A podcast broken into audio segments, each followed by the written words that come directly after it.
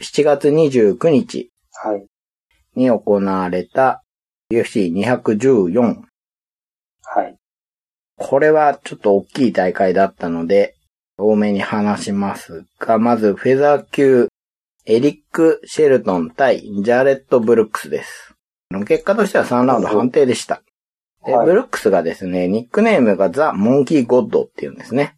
ほほほ。でもちょっょっと前にですね、パンクラスに参戦したことがあってですね、とその、時のインタビューを見てたんですけど、モンキーゴッドっていうのはあの、手が長いんで、そういうニックネームがついたけど、俺ははいはい。ほうもうアメリカンバッドアスだぜってその時言ってたんですよ。ほうほうほう。はい。。で、UFC 出てきたら、やっぱりモンキーゴッドだったので、あれはいはいって思って見てたんですけれ どあパもスじ、ゃなかった。はい。自称だったっていうね。うんまあ、かつてね、サンチェズが、もうナイトメア・サンチェズはやめだと。俺ははいはい。夢をつかむからドリーム・サンチェズだって言ったんだけど、ずっとナイトメアって言われてるっていうね。誰誰も、誰も聞いてくれない。そはうそうそう。はい、そんなブルックスですけれども、12戦無敗。うんうんだいぶ打撃が強いっていうとですね、だいぶ口が悪くて、そのパンクラス参戦の時のコメントとか読んでたらね、あの、ピーって入るようなこといっぱい言ってましたね。はいはい。なわけで、あの、すごいハイテンションで入ってきたんですけれども、あの、はい試合はちょっと思うようにいかなかったみたいで、試合後のマイクじゃ反省しきりっていう感じが ね、面白いなと思ったんですけど、反省の弁を述べてるマウスピースには牙が書いてあるんですよね。あーなんか集中できないですね、それはい。分かって。いいなってことでちょっと話してみましたね。はい。次がフェザー級8位のブライアン・オルテガ、ティーシティですね。はいはい。対9位のヘナート・モイカノです。はい。これ無敗対決だったんですよね。うんうん。で、どっちも寝技が得意っていうことで、どうなるかなと思ったんですけれども、のっけから近距離で殴り合いまして、はい。 はい、お互い結構ダメージを負ってるなと思ったんですけど、3ラウンドまで行ったところでモイカノがタックルに行ったんですけど、はい。多分打撃の圧に負けてのタックルだったんでしょうね。オルテカが待ってましたっていう感じでカウンターのギロチンにとって、3ラウンド2分59秒ギロチンチョークで一本勝ちでしたうん。うんうん。うん。いや、一瞬で決めましたね。はい。あれは見事でしたね。う。うんん。まあ、オルテが1年ぶりだったわけですけれども、これで戦績13戦無敗に伸ばして、ランキングが2つ上がって6位まで来ました。はいはいはで、UFC に参戦して、5戦やってるんですけど、全部ちゃんと KO ないし1本で決着してます。い。うんうんうん。まあなんか薬物でノーコンテストになってるのも一個あるんですけど、それも一応一本勝ちはしてたんですよね。はいうんはいとはいい。うわけで決定率も高いっていうことで、いやー、面白いですね。面白いですよこの選ね。手。グラウンドが強いっていうのは面白いですようね。ん。でもこの試合はね、あの、打撃戦やってましたから、うんうん。やっぱりオールラウンドダーにみんななっていくんですね、上上がっていくにはね。。うんうんうん。はい、次がライトヘビー級3位のジミー・マヌア、対5位、ボルカン・オーズデミア、出てきましたあー。また出てきましたね。はい。1ラウンド1分22秒 TKO でボールカンオーズデミアが勝っております。ははい。また早いですね。い。早いですうね。ん。 まあ、オーズデミアの方がマヌアにケージに押し込まれたんですけども、そこでクリンチアッパー入れて、はい。これが効いてマヌアが下がっていったところをですね、突き飛ば して、はい。まさに突き飛ばして、突き飛ばしましたようんね。それでダウンして、そこにパウンドを打ち込んで KO ですね。まあ、すごい破壊ル力。アが、あんな突き飛ばされ方するんだな。びっね。くりしましたよ、見てうて。ん。いやー、圧巻ですね。大セミはがいね。いや、も5位ですからね。うん。どんどん駆け上がってってほしいですね。ははい、次が、ウェルター級3位、ロビー・ローラー対6位、ドナルド・セラーニ。い。はいはい。これはね、USC 見てる人だったら、うん。いもうこれは見ずにはいられない。や、たまらないですよ。うん。はまあ、結果としては3ラウンド判定でしたけど、まあその内容はね、期待通りの打撃戦。うんうんうんうん。もう2ラウンドぐらいできるんじゃないかなって思いますよね。そうなんですよね。5ラウンドで見たかったですよねう。ーん、これね、うん他の大会のメインに据えてもいいんじゃないかなっていう。はいはいはい。うんこれからとんでもないドラマが起きそうなうん。予感をさせてましたようね。ん。でも始まってすぐローラーが行きましたよね。うん。セラーニがちょっとスロースターターな感じがあるからなのか、ガッと行って、はいまはあい。 1ラウンドはローラー優勢、2ラウンドで、まあ、ちょっと落ち着いて、逆にセラーニの方が盛り返して、で、3ラウンドはローラーがまた、ガーッといってっていうね。うんうんローラーちょっとそういうとこありますよね。あの、一瞬しゃがみますよね。あの、ボードゲ用語ですけど、そうなんしですゃよねがみは。 あの、一瞬力を貯めるというか。うん。はいはいはい。この辺計算してるんでしょうね。うん。期待を裏切らない二人で、だから人気がありますよね。うん。うん。いやーやっぱりこう、果たし合い感がありましたね。ありましたね。そうそう。果たし合い感っていう意味では、まあ、どっちかがしっかり勝ってくれるともうちょっとね、この試合。より良かっうんうんでたっすてね。感じはありましたけどね。まあ、じゅ十分だと思います。すごい面白かったんで、何回か見返してしました。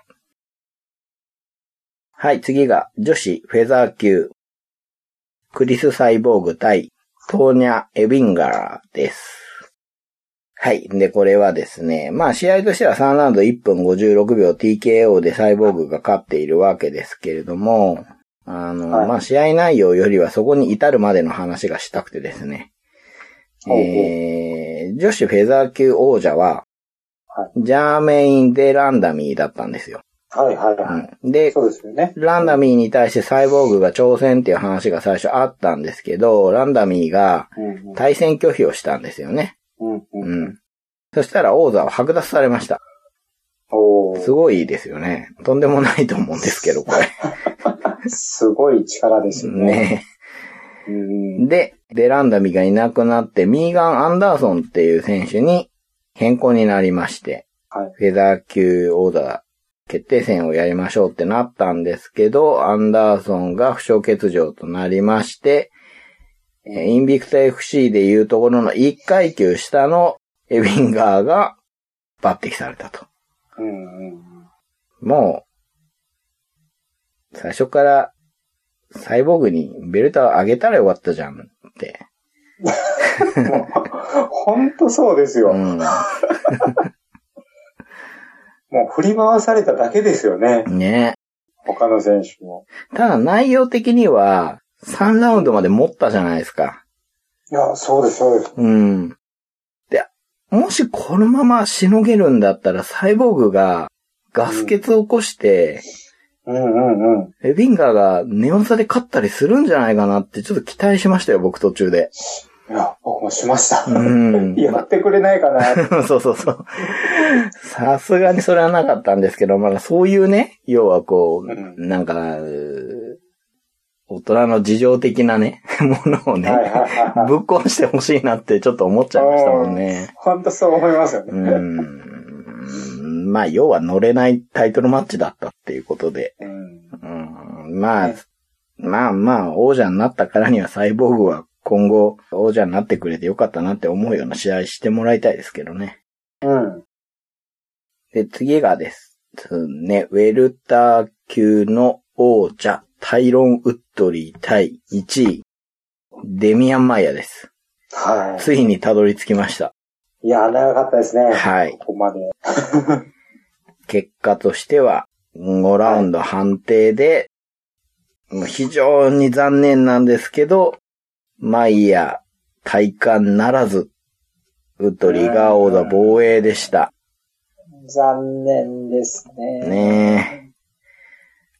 もうね、マイヤなんで、テイクダウンを狙っていったんですけど、ウッドリーが切っちゃうんですよね。21回テイクダウンやって全部防がれましたからね。 21回ってすごいですよね。 21回やるだけですごいと思いますよ。本当 に。で、手出してこないし。まあ、まあ、ウッドリーもこう、全く受ける気がなかったですうね。ん。受ける気というか、もう完全に防御するといううか。ん。いや、ああされちゃうと難しいのかな。とはいえ、やっぱり。いやー、そうなんですようね。んマスビダルがうん。判定までい行ったけど、寝かされはしてたんですよね。はいはいはい。寝技が達者なのでしのいだっていう感じですけど、はいはい。ウッドリーは寝かされもしなかったですからね。ですね。いやー、まあ、もともとレスリング強い選手で、それで打撃が強いわけだから、はい。相性が悪かったですね。うんう。ん。まあ、ほんと、ほんとすごいブーイングでしたね。ですね。うん。ウッドリー3連続大ブーイングですよね。本当本当人気がない感じ ですね。ないなぁ。今一番人気ないんじゃないかなぁ。 デメトリアスよりないと思うんだけどなぁ。そうですよね。うん。確かに。なんか、デミトリアスが一番人気ないみたいな雰囲気あありますけど。ありますけど、ウッドリーじゃないかなって。だってあ の、GSP 戻ってくんなら俺とやればいいみたいなこと言ったり、うんあの、マクレガーが望むなら戦ってもいいスーパーファイトしようとか言ってるけど、全然誰も乗ってこないですもんね。ずーっと滑ってますよね。強いことは強いんですけれどもね。うん全部こう、ね、決着も、もやもやしたものがそう残りなんですよ。。ユアナも判定多いですけど、はい。手出しますからね。うんうんううんうん。ん。っようなはね、しっかり強さ見せてのうん判定ですからね。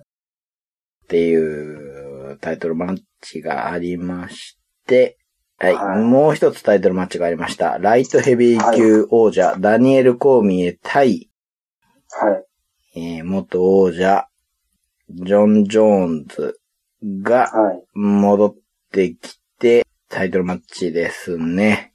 うん。はい。はい。3ラウンド3分1秒。TKO でジョーンズが勝ちまして、手放したベルトを再びコーミエから引っぺがしましたけど。そうですね。うーん。コーミエが、ジョーンズのあの、リーチにものともせず入ってってパンチ振るってたんですけど、うんうんうん。まあ、ジョーンズうまくさばいてましたね。うんうんうんうんうん。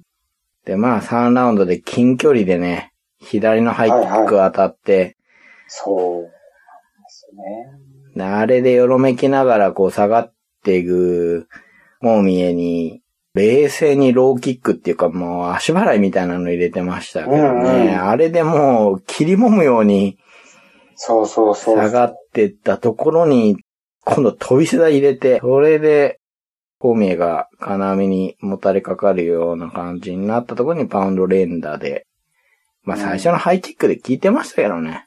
うんううんうんうん。あの後の冷静さもすごいですよね。すごいですようね。ん。確実に決めに行あ く。そこであんなローキック出しますかね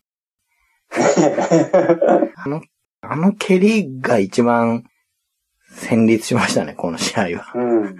ここであれ打つかって。孔明のあんなこう、切り揉むような姿とか、考えられないですもうんね。ん。はい。で、2年半ぶりの再戦。勝ちましたね。うんで、コーミエは、勝って王者になってないんで、うん。もう前回負けてるわけですし、勝手にね、不祥事を起こしていなくなったからってなだけうで、んうんだから負けだと、泣いてましたよね。いやー、ちょっとうね、んあれは見てて痛々しかったですね。年齢的にもね、ジョーンズの方が8つぐらい下のはずなんで、はいなはかなかもう一回やったところで勝てるかっていうと難しいと思うし、うん。というね、なんていうんですか、格闘技の残酷な感じがあったんですけど、はまあ試合後にもっと残酷なことが起きまして、い。はえーい。ドラッグテストでステロイドが見つかりました。最悪ですね。はい。で、いや、これは違う。何かが混入してたんだ。B サンプルの方じゃ、ドラッグ見つからないってジョーンズ言ったんですけど、B はいサンプルでも陽性反応ということで。もう決定的ですよ、これは。もう言い逃れできないですうね。んで、コーミーがライトヘビー級王座復帰というね。もう何だったんだ、あこーまたちれょっとっていう。 もやもやした感じですよね。 ジョーンズ凄すぎますよ。本当うんどこまでや、やるんだっていうね。最悪ですよね。最悪ですね。もう追放でいいんじゃないですかね。いやーもう期待しない方がいいと思うんですよ。本当に。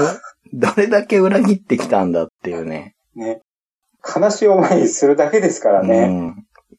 本当、本当に、本当にね、なんかな今年の UFC は、王者がやらかすの多くないですか多いっすよね。ね、ヌエス、マクレガー、ジョーンズ、まあ、その一方で DJ とか、はいはいはい。はいミオシッチとか、しっかりやってる王者もいるじゃないですか。はいはい。なんかね、そっちの方にこう光が当たってほしいですよね。うん。ビスピンとかろくでもないですしね。 本当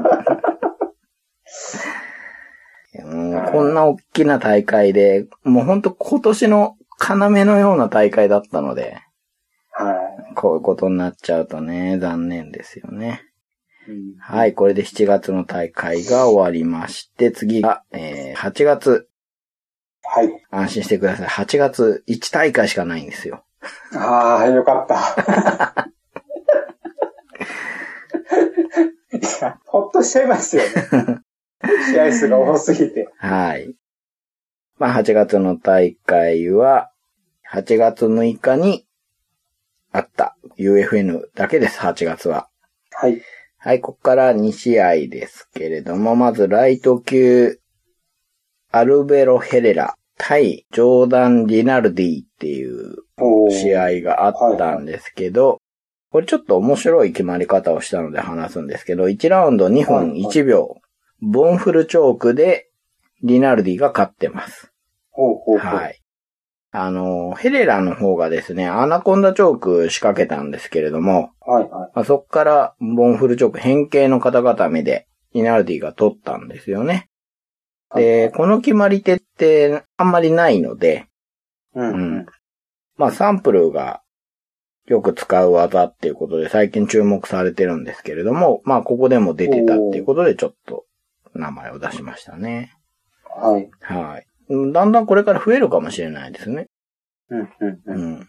はい、次がフライ級6位、セルジオ・ペティス対7位、ブランドン・モレノ。これがメインでした。ので、5ラウンドマッチだったんですけれども、5ラウンド判定で、セルジオ・ペティスの方が勝ってます。は。はいい。アンソニー・ペティスの弟ですね。うんうんうん。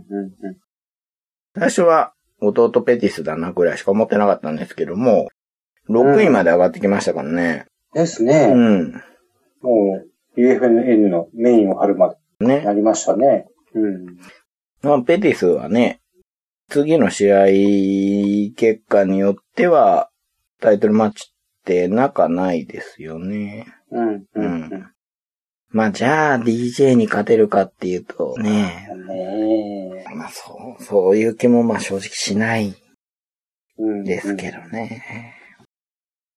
はい、これで8月は終わりです。まあ、この後あの、はいラナ・ホワイトが新人を見つけますシリーズみたいのを毎週やってましたけど、ど。はい。うん、それは、まあ、正直見てないです。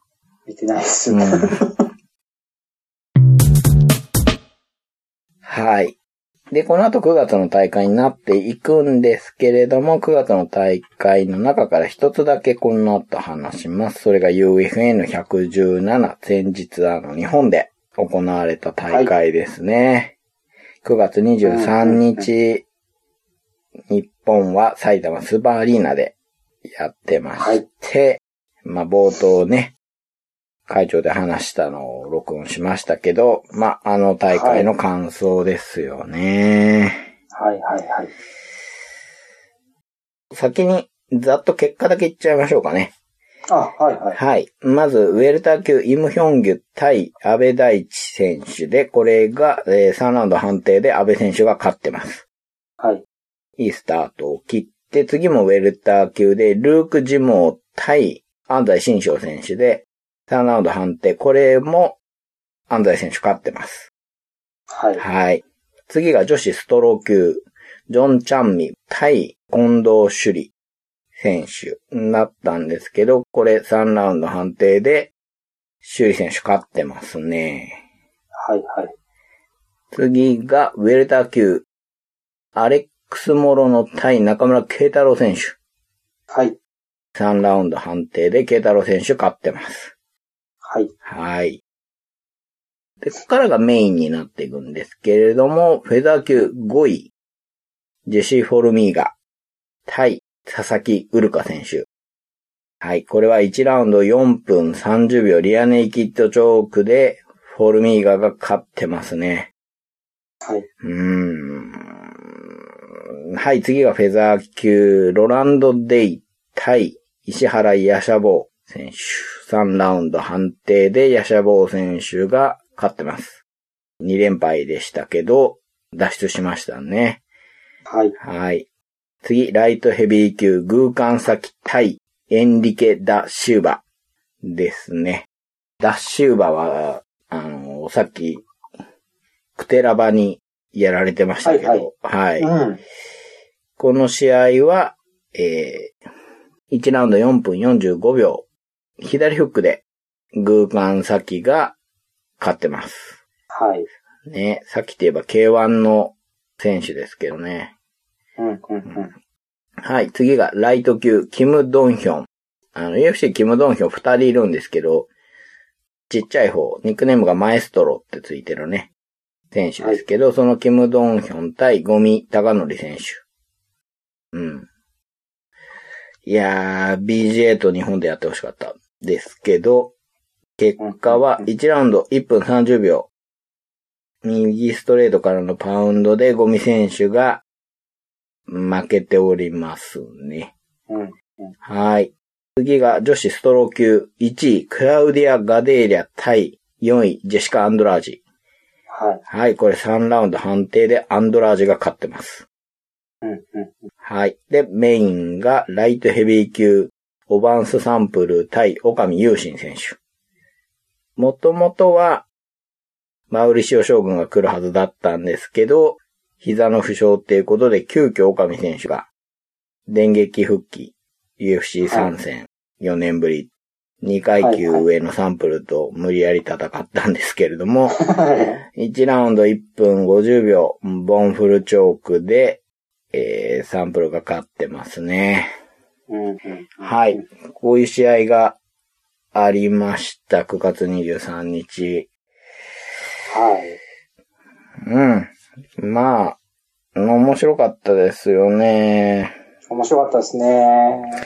やっぱ生で見るっていうのはうん。格別ですね。ですね。ネット見てるとですね、結構退屈だったっていう意見があるんですよ。うん。僕はそうは思わなかったなぁ。僕そんなになかったです。満足しましたよね。面白かったですああ、よもうね。満足。はい。うん面白かったですね。うん。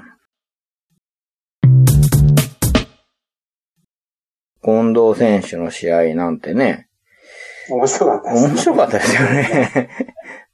うん。あの、ジョン・チャンミ選手が、うインん。ターバルでうん。叫び声を上げる。そうそう。チャンミ選手、あの、コールの時に独特の動きをするんですよね。あ、しますね。演舞っぽいは動きを。あれがかっこいいなと思ってるんですけど、まあ、シュリ選手もね、入場曲が、なんか、プロレスっぽいなって二人でね。 はいはい、そうそうそう。まあ、ストリートファイター4の桜のテーマなんですけど、あれは。うん。うんうんなんかちょっとプロレス感がありますよね。ありましたね。まあ、もと朱里選手、ハッスルでうんうん。戦ってて。まあ、だからプロレスラーってことですもんね。うんはいはいはい。で、その後、キックをやって、えー王者になって、その後、パンクラスで、キングオブパンクラシストで、念願の UFC に参戦ということで。はいはういはい。ん。いや、体が強そうでしたね。強そうでしたよ。うん。ね、なんか女子特有のこう感情がわかりやすいというか、はいはい。もううん気持ちが前に前に出てそうそうそうそう。まあ、荒削りではあるんでしょうけど、見てて決して退屈はしなかったですね。うんうん。ううんん。まあ、慶太郎選手は前回が、は前回っていうのは、前回の日本大会ね。はいはあのい。劇的な うん。肌締めだったので、やっぱりそういう期待値があったから、今回ちょっとあんまり前に出ないなってイメージがあったんですけど。いやー、なかなか前に出ないんで、うん。そういう意味でもハラハラしましたけど。そうそうそう。このまんまだと判定で負けるんじゃないかなと思って。これ、やばくないですかねって言いながら、そうそうそう。もうちょっと出てくんないと、つってね、3ラウンドは出てくれてて。ただね、僕、後で、ダゾーンで見返したんですよ。はいそしはたらい。やっぱり、あの、いい蹴りが入ってましたね。ああ、うんそうなんですね。うんうんうん。はい手数っていう意味では、確かに少なく見えますけど、はい。しっかり入ってたんで、うん。まあ、うんあそこら辺もやっぱ会場で見てるのと映像で見てるのと違うなぁと思いましたね。はいはうい。んあとはやっぱ、ボルミーガですかね。いやー、強かったですね。いや、ウルカ選手打撃だと、いけてたじゃないですか。はいはい、は自い。分のリーチでいけてて、うん、ボルミーガがあの、大きいフック振ってきたけど、うん。まあちゃんと対応してて、うん。これこのまんま打撃でいけるんじゃないかなと思ったとこで、シングルレッグから寝かされて、そっから先がすげえうまかったですね。はいはめちゃめちゃ寝技強い。マウント取るのがすげえうまいし、い。うん。バッ。クマウントで足4の字で胴に絡めて、はいはいはいはい。うんその状態でさらに足使ってましたからね。うんうんうん。あれは。もう、あっという間に、いい体勢に持ってって、でうん。すもんね。多分あの体制になっちゃいけないっていうのは分かってたと思うんですけど、やられちゃったんでしょうね。あの体制にされちゃうんでしょうね。はいはい。いや、ランカーは強いなーっていう話してましたよ ね。ほんとそう思いましたね。やっうーん。ぱちょっと格の違いというかう、ーん。ねえ、強いな。引き出しがちゃんとあってあ、あ、はいはいはい。ああ、これでいけないんだったらじゃあこっちかなっていうね。なんとかうんうんうん、全然焦りがなかったというか。なかったですうね。ん。まあ、ただ映像で見返すと結構やっぱ打撃嫌がってるように見えました。あ、そうなんですうね。ん。うーん。いやその上でのあの攻めっていうこそうですとね。なんですね。うん。で、あの、水垣選手がはい。ゲストで喋ってたんですけれども、はい。ウルカ選手ちょっと打撃がうまくいくと、うん。勢いづきすぎちゃって、寝技のディフェンスがおろそかになる時が練習でもあるっていうのを言ってたんですね。おー、はいはいはうい。ん。だ多分個々の武器は、ちゃんと成長してるんだろうなと思うんですよ。この素人目に見てい,、ますけど。だはいあとはそれをこう、どう適切につなぐかなんでしょうね。そこが違いなのかなっていう。はいはいだからホルミーガーはそれができてる感じがあるじゃないですか。うんですね。だからその前の4試合も、ちゃんとはい。面白かったんですけど、はい。やっぱり、ランカーは、 すごいなーっていう。ですね、うん本当に。そんな簡単に勝たせてくれないんだなっていうはいはい。気がしましたね。はいはいはい。あと、ウルカ選手、割ときつい相手当てられてますよね。ああ、そうですよね。ね。そう思います。 だってノーランカーなのに5位だもん、相手。うんうん。もうちょっと、次はね、下のランカーとかだといいなって思いますけどね。ちょっと勝ちたい、勝ちたいですうーね。ん。相手がやっぱすごかったっていう感じでしたね。うんで、まあシャボー選手は、まあ、勝ってよかったなっていう感じでしたね。最初いいのが入ったで、ダウン取ったんですけどね。1ラウンドはかなり、そうですね。う。うん。うんあのまま勝つのかなと思ったんですけどね。ん。盛り返してきましたもん出ね。ましたね。うん。うん。うん、まあ、次ですよね。うんまあ、繋がりますからね、うん勝てば。はい次が、えー、グーカン先。はい。エンリケ・ダ・シウバで、まあ、はいこれ、会場一番盛り上がったんじゃないです か、端的に。盛り上がってましたうよ ね。ん。いや、こんなに先って人気あるんだって思いました。それが一番驚いた。 応援団とかも多そうな感じでしたようね。ん。まあ、そなの、んなんのかな期待を裏切らない勝ち方しましたからね。 はい、うはい。ん。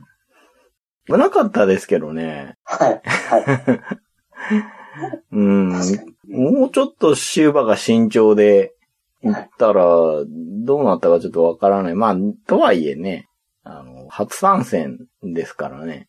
うん、うんううん。ん。まあでも、初参戦って、こんなポジションになるんですね。うん。 MMA 経験もほとんどなくて、うん。 UFC に入ってみたいな。しかも、2年以上ぶりのあ、試合そうですなよわね。けで、うん、う、うんうん。ん。まあ、やっぱ映像で見返すと、すげえ迫力でしたよ。打撃が。うん。で、ゴミ選手は負けちゃいましたね。うんこれで5連敗で、まあ戦う前から UFC はこれで最後って言ってたんで、最後は勝って欲しかったし、うんドンヒョン選手真っ向勝負するイメージがあるので、もしかしたらバチバチやり合うかなと思ったけど、バチバチのバチで終わっちゃいましたね。そうですね。寂しい感じでしたうね。ん試合後のコメントで、はい。プロとしてやるレベルにもうないのかもしれないって言ってました。うん。出ましたね。なんかちょっと、ああ、でもそう寂しいですいうねメンタルで戦ったらこの先もちょっとどうなるかわからないので、ってなると本当に引退なのかなっていうね。やっうんうんうんぱあれだけ一時代気づくと、うん。うん。つまずいた後にこう戻すのが難しいんでしょうね。確かになちょっと練習環境とか、正直いろんなものがうまくやれてるイメージないですよね。うんうん。期待してくれって言われてもなーっていうのが正直なところで。はいはい。うん。まあでもそう言わざるを得ないですけどね。う。うんん。やるときはですね、うん。そうなんでしょうけど。 もう会場もシーンとしましたね。これ、本当に。そうですね。うん。で、女子ストロー級ですよね。G 対4に、はいはいこれは、バンクルワスですいよやーね。これは面白かったな。面白かったっその、フォルミーガーと一緒で、た。はい。 やっぱりランカーはすごいなっていうね。いや違いますね。違いますよね。うん。いや、よくぞやってくれたっていううね。ん。そう。これは贅沢だと思いますよ。女子だっていうだけでちょっとこう、あんまり楽しみにしない人もいるんでしょうけど、この二人がっていうのはね、これいいですよ。それで結果としてもアンドラージだったし、中身もめちゃめちゃ面白かったじゃないですか。いやー、面白かったですねん。僕もう最初からガディーレが勝つって疑ってなかったんですよ。まあまあまあ、僕もね、うん。ガデリアの特に1個前の試合がすごく良かったから、いやー、強かった。うはいん、強くなってるな、さらにって思ってて、うん、うん、うん、うん。うん、まあここでアンドラージ下して、ヨアナと3回目かなっていうイメージありましたからはいね。うんうん。ヨアナを、まあ言ってみれば一番苦しめたうん。選手ですもんうね。ん。打撃もなんか良くなってるイメージあったじゃないですか。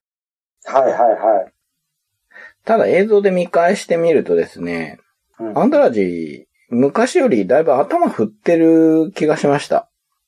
おー、うんはいはい。前はとにかく潜ってって、ボディから上打ってっていうイメージがあったんですけど、はいはい。あのーやりきれて多分ないんでしょうけど、うん、うん。頭振ってかわすっていうことを前よりやってる気がしますね。だから、はいはい。あのはい決定打食らわなかったのかなーってのもちょっとあって、うんそういう意味ではアンドラージェの方も強くなっているというかね、磨きをかけてるんだなーと思いましたね。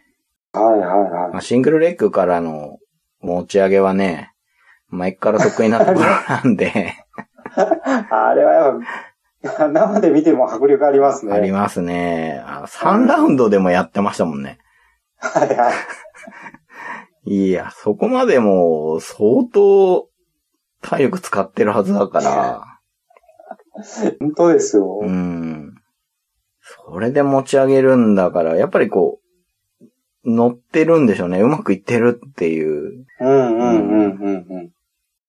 ガデリアの方は2ラウンドの途中のタックルが切れなかったところがもう分岐点な気がしましたね。はいはいはうん。3試合目に、い。はい。ね、女子ストロー級、近藤選手はいはといチャンミ選手ね、やってて、同じ女子ストロー級で、こうなるんだなっていう ね。確かにな だ、だいぶこうんう、。違いますよね。上は遠いなーっていうね。本当、うん い。やーこんな試合見せられたらな印象的だったのが、はい。周りのお客さんが、はいはいはい。あんまり UFC 見てないっぽいんですよね。うんうんううんん、うん。で、その人が、いや、二人とも知らないし、全然期待してなかったけど、この試合が一番面白いなって言ってたんですよ。はいはい。うん。それね、僕も聞こえました。ね。 あれ、なんかもう、嬉しいですよね。あの嬉しい僕が嬉しがるのがい意味不明ですけ そうど、ですでしょっていう。ね、そうそう。これぞ UFC。そうそうそうそう。その、はい。あの、固唾を飲んで見守るというか、うんうんうん、試合中は静かでしたけどね、こうん。のはい。対決は。だけどやっぱりそれだけみんな真剣に見てましたよね。うんうん。で、なんだこの二人やべえなっていう はいはいはい。感じがあって、いいものってわかんなくても圧倒されるんだなっていう。選手が分からなくても、うん。片方が日本人選手じゃなくても、うやっん、そうそ。ぱこう見入っちゃうっていうううね。ん。そうなんですよ。ねえ。でも僕らは、まあ、ここまでの二人を知ってるので、より面白かったですよね。いやー、最高でしたうね。ん同門で、ガテーレアが最近、ジャクソンズの方に行っちゃってるっていうわけだから、で、あの、うんうん。アンドラージがファイトマネーが少ない後輩とかに、ちょっと援助とかしてるらしいですからね、ジムの。あ、優しい。そうなん です。自分が最初の頃苦労したから、はいはうい。ん、そういう風にやって、ジムでみんなで強くなっていく、みたいなことを試合前にコメントしてたんですよ。おー、はいはい。うん。だから僕は結構、こう、気持ち的にはアンドラージに勝ってもらいたいなっていうところもあったんですよね。うんうんう。ん。ただそこはね、現実は残酷なので、やっぱり、ジャクソンと行った方が強いのかもしれないとも思ってたし、うんうんうんうんだからそのインタビュー読んだ後で見ていると、うんやっぱり意地、うん。この人には負けたくないっていうのがね、あるのいかな。や、なんかそのライバル意識みたいなのありますよね。うん。ある感じがしましたね。はいはい。いやー、これで、面白くなりましたよね。アンドラージが、うん。またヨアナに挑むのか、とうん。いう感じで、ただ、ただ前回のヨアナとの試合を考えると、まだ足りないんじゃないかなっていう。いや、それはありますようね。ん。多分、ヨアナにしたら、ガデーリアの方がそう、厄介な。やりにくい、うん、ところありますようね。ん。いや、楽しみだし、面白かったですね、この試合は本いや当、ほんうん。一緒に行った方もね、この試合だけでも来た価値あるって言ってましたからね。いや、ほんとそうですうね。ん。ほんとトップクラスの試合が見えたな、うん。満足感がありますね。ありますね。で、まあ最後は、さっきも言いましたけど、岡見選手がね、2階級上のサンプルに挑んでいまあね、1分50秒ボンフルチョークですけどね。まあこれしょうがないのかな。まあ、しょうがないですね。ただ会場で見てると何が起こったかわかんなかったですよね、一瞬。あ、わかんなかったです。うん。なぜあそこで止まったのかっていうのは、わかんなかったですね。わかんなかったですね。僕は映像を見てて、ああ、腕が回ってらーと思いましたけど、ああ、はういはいはい、はいん。オクタゴンの方を見てた時は、もうやっぱわからなかったですね。そうなんですよね。うん。まあ、体勢的には、岡見選手は首を取ってるようにうんうん見えますからうん。ね。そう。あそこはまだ大丈夫に見えますからね。あ、そうなんですハーフよ。ガードだったし。うん。うんいやまーあそれもあって、ちょっと会場も、こう、どう反応していいかわかんそなうい。そうそうそう。 いや、あれもリアルだなと思いますね、今思い返すと。うん。今回、勝ってれば、もう本当伝説に残る、はいはい。本当にすごく残る試合になったんですけど、まあ、そんな簡単じゃないですよね。そうですね。そんなうまくはいかないっていうか。リアリズムですうよね。ん、そうそうそうう、んそうなんですよ。まあ、結果としては、すごく珍しい技見れたし、 そうですね。まあ、岡見選手は UFC と再契約できてね、次からは適正のウェルター級行くでしょうから、まあそっからですよね。そうですね。う。うんん。という感じの日本大会でしたね。はいやっぱり、会場で見るのは違いますね。いやー、楽しかったですね。うん正直このカードでね、うんう。ん、あんまりチケットも売れてないって感じもあって、こはれが最後の日本大会かもしれませんね、なんて、 い。うん。前日から言ってましたけど、はい。うん、見てるうちになんかもうそういうのは全部忘れましたね。忘れ ました。行ってよかったっていう感じい。やー、ほんとほんと、楽しかったですね。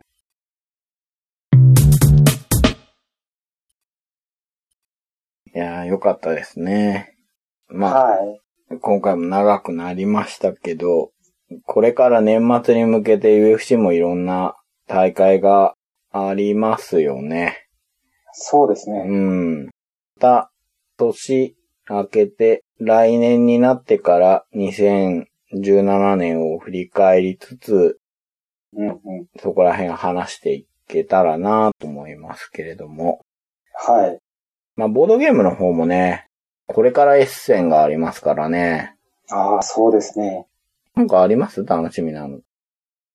ガイアプロジェクトは行くんですかああ、ガイアプロジェクト楽しみですね。はああ、テラミスティカの宇宙い編。はい。宇宙う編。ん。あの、テンデイズさん行った時、ちょっとね、は先行で見せていただいて、うんうんうん。で、あ。まあ、田中間さんの思うプレイ感とかも聞かせてもらって、あれ聞いてる中で面白いなと思ったのが、なんか、最近 SF 多くないですかっていう話したら、最近アメリカでドイツゲームが非常に売れるので、はい。それで SF テーマのゲームも増えてるんじゃないかって話されてたじゃないですか。うんうんうんうん。ん。まあそういう、田中間さんの考えだったんですけど、うん。まあそうかもしれないなと思いますよね。ねうん。説得力ありますよね。うん、実際、さっきね、話したサイズも、アメリトラッシュじゃないですもんね。ドイツゲームとアメリカのゲームの中間地点ドイツ寄りって感じですよね。はいはいはうい。ん。だからそういう感じのも出てくるだろうし、まあ、ドイツゲームらしいドイツゲームも出てくるんでしょうしね。うんうんうん。ステファン・フェルトのうん。マーリーうんうんがうんね、楽しいだな。うん。うん。誰かのトリック提供が出るんだよな。おー。あれ、誰だっけな。忘れちゃったけど、なん、なんかね、機体のトリックテイキングも出るんですよね。ほうほうほうほうう。ん。あとね、まあ私事なんですけど、ホビージャパンさんからダイスエイジっていうゲームが出るんですけど、はいはいはい。アートをやらせていただいていて、ええまあゲームデザイン自体は、佐藤俊樹さんということで、僕が初めて創作ゲームのアート担当したのも佐藤さんのトリックテイキングなので、まあ、経緯は、もしかしたら佐藤さんの方からデザイナーズノートとかで出るかもしれないですけど、うんうん。ホビージャパンさんから出ることになって、それが S 戦で出るんですよね。うんうん。すごいですよね。うーん。ね。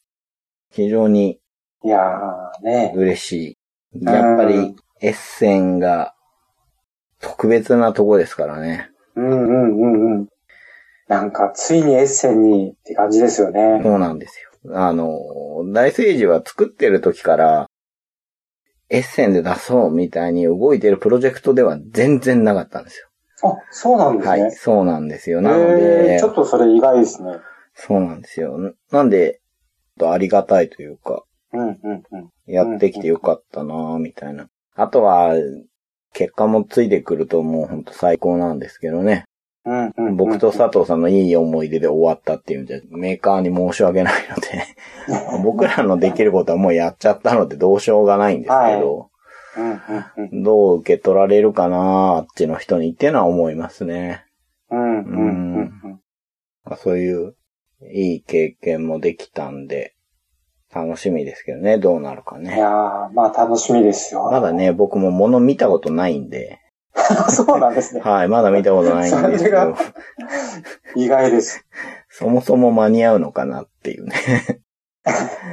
うんしかもこう、また長谷川さんの好きなうん。原始人ものじゃないですか。そうですよね。いいや、大聖児ね、実はもともと全然違うフレーバーだったんです。あ、そうなんですか。はい。ほうほうほう。なったんですけど、僕が、このシステム、こうやってダイス並べていく感じ、原始人が獲物を取りに行ってのどうですかねって言って、おー。変えちゃったんですそうなよんね。ですうね。ん。はいはいはい。まあ僕としてはやりたかったことがやれて、わーいと思ってたら、そういうことになったので。うんうん。ううんん。まあ間に合わせないことには、本当にシャレにならないぞとも思ってたんですけどね。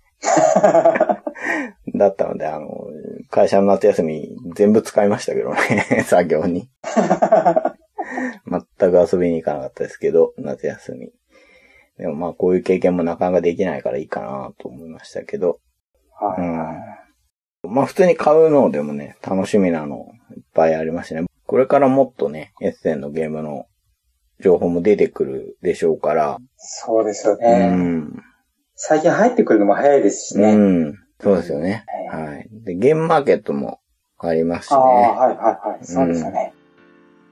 年末、次の収録の時には、UC と一緒で、2017年のこのボードゲーム面白かったって話もしたいですしね。ああ、いいですね。はいうんはい。はい。また、だいぶ先の収録になりますけど、はい。次もよろしくお願いしますということで、はい。はい、今回はここまでで、今回も、長谷川トリと、ごえじでした。ありがとうございました。ありがとうございました。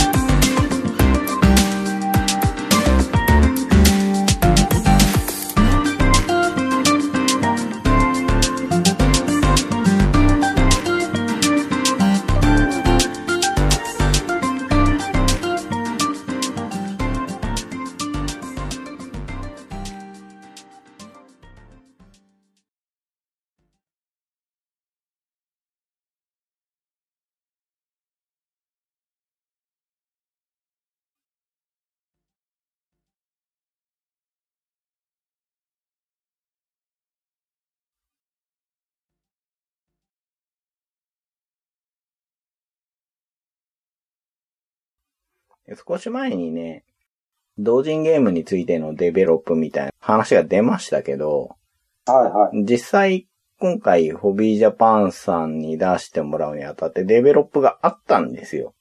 ああ、はいはい。ん。ホビージャパンさんの。だそうそうそう。だから、デベロップを経験したわけですけど、はいはい。他のメーカーさんが何やってるかわからないですよ。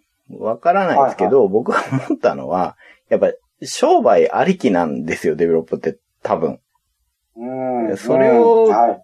同人ゲームに求めるのは、はいはいはうい。ん。